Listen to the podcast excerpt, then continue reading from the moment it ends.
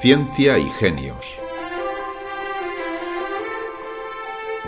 Un espacio de cienciaes.com para divulgar el lado humano de las grandes mentes que hicieron posible el avance científico.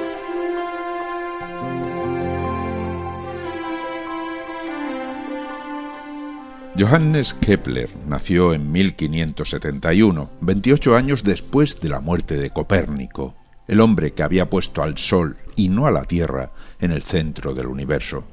A pesar de la oposición de la Iglesia, la teoría de Copérnico se iba extendiendo poco a poco, aunque a efectos prácticos, como contamos en nuestra página web, cienciaes.com, las predicciones astronómicas de la teoría copernicana no se ajustaban a la realidad mucho más de lo que lo hacía la de Ptolomeo, que consideraba la Tierra como el centro del cosmos.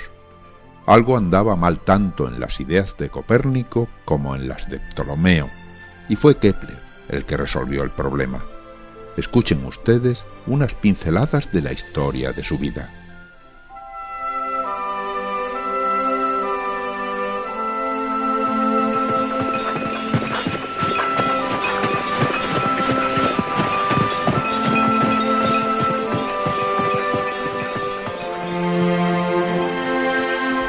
Lúgubre noche de invierno de 1620, un coche de caballos avanzaba con dificultad por los caminos tortuosos que conducen a la ciudad alemana de Württemberg. En su interior viajaba un hombre de aspecto enfermizo y rostro triste, acribillado aún por las marcas de una lejana viruela que padeció en la niñez. Tras muchos años de ausencia, el viajero se dirigía a ver a su madre, pero aquel no iba a ser precisamente un reencuentro feliz. Las autoridades eclesiásticas habían acusado a la anciana de brujería y su hijo, de nombre Johann Kepler, acudía en su ayuda para defenderla y evitarle, a ser posible, las torturas de la hoguera. Mientras se aproximaba a su destino, Kepler iba rememorando otro viaje que realizó 20 años antes, cuando las luchas religiosas le obligaron a dejar su puesto de profesor de matemáticas en una escuela protestante de la ciudad austriaca de Graz.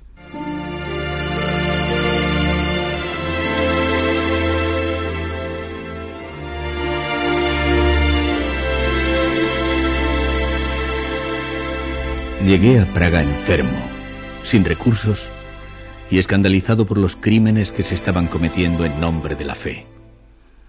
Aquel mismo año, 1600, me llegaron noticias de que en Italia acababan de quemar vivo a Giordano Bruno, solo para afirmar que el espacio es infinito y está poblado de estrellas tan grandes como el Sol. Conocía también las calumnias que arreciaban contra el sabio Galileo por defender la teoría heliocéntrica de Copérnico, una teoría de la que yo mismo era ferviente admirador. En Praga mi único consuelo fue la hospitalidad que me brindó mi buen amigo Tico Brahe, un hombre de carácter impetuoso y agudo ingenio, que por aquel entonces ejercía como matemático imperial. Servía al emperador Rodolfo II, quien le había hecho construir, a las afueras de la ciudad, un impresionante observatorio, posiblemente el mejor dotado de toda Europa. Mi anciano amigo, debió apiadarse de mi situación y me contrató como su ayudante personal.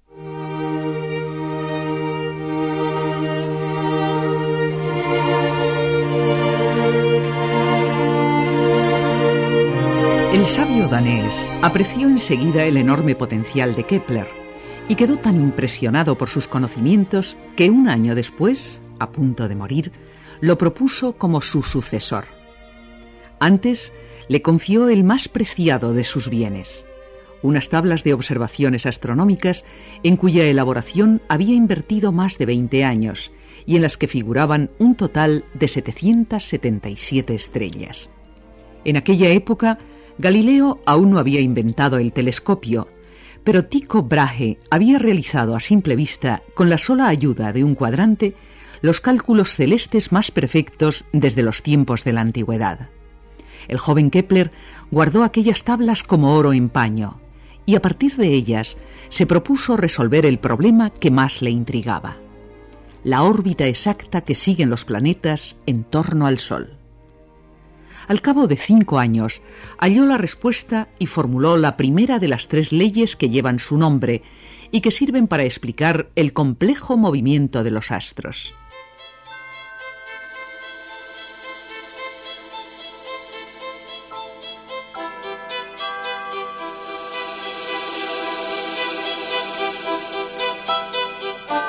Estaba convencido que la máquina celeste funcionaba igual que un mecanismo de relojería en el que una sola pesa mueve todas las ruedas en perfecta sincronización.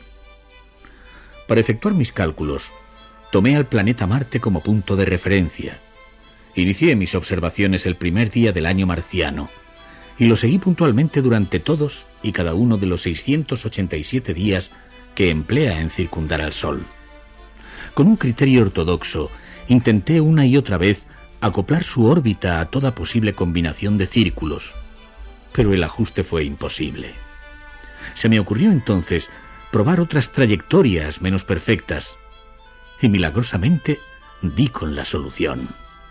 Marte y el resto de los planetas seguían una órbita elíptica, y uno de los dos focos de la elipse lo ocupaba el Sol.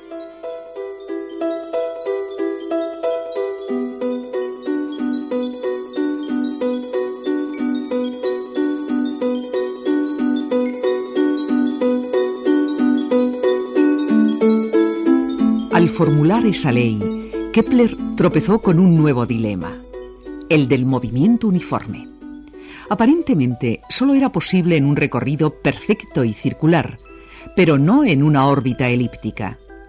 Sin embargo, el ingenioso Kepler encontró una alternativa para mantener esa uniformidad y pudo enunciar así la segunda de sus leyes. El secreto radicaba en olvidar los arcos del círculo y medir las áreas de la elipse. Cuando Kepler lo hizo, descubrió que el radio vector que une al Sol con un planeta barre áreas iguales en tiempos iguales. Es decir, que un planeta aumenta su velocidad de forma fija y proporcional cuanto más cerca se encuentre del Sol. Kepler publicó estas dos leyes en 1609 en un volumen titulado Astronomía Nova. Ahora solo quedaba equiparar la distancia de los planetas respecto al Sol con el tiempo que tardaban en describir su órbita. Un cálculo que Kepler resolvió con la tercera de sus leyes, pero no la pudo publicar hasta pasados diez años. Entre otras razones, porque su caprichoso patrón, el emperador Rodolfo, lo atosigaba continuamente con sus banales problemas.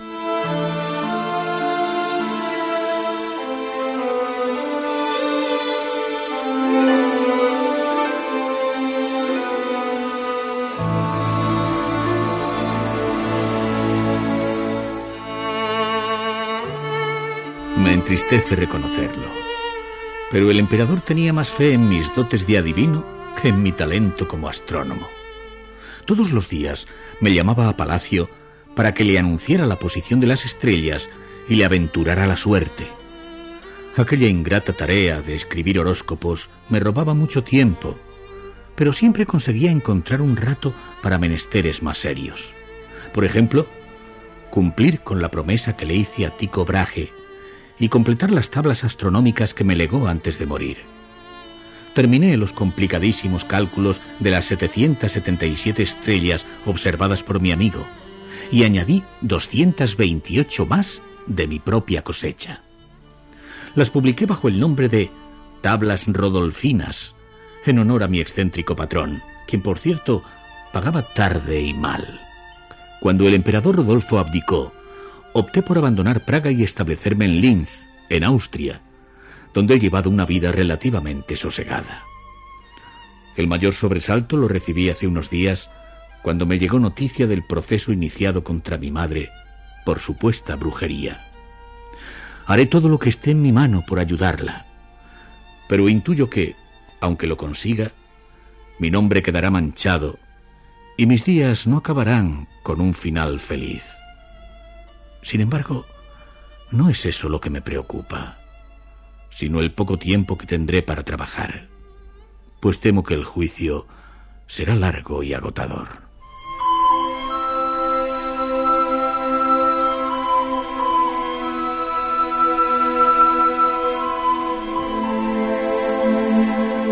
Y efectivamente, el proceso se dilató casi un año.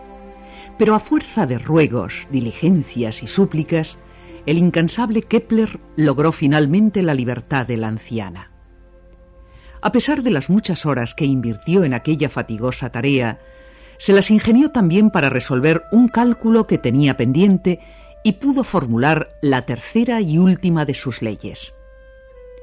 Tras muy complejas operaciones numéricas, estableció que existía una relación entre lo que tardaba un planeta en dar un giro completo alrededor del Sol y la distancia entre las posiciones más alejada y más cercana al astro. Lo expresó así. El cuadrado del periodo de revolución de un planeta es proporcional al cubo del semieje mayor de su órbita. Y tal como había previsto, terminó sus días abrumado por los infortunios de la guerra, la penuria y la enfermedad.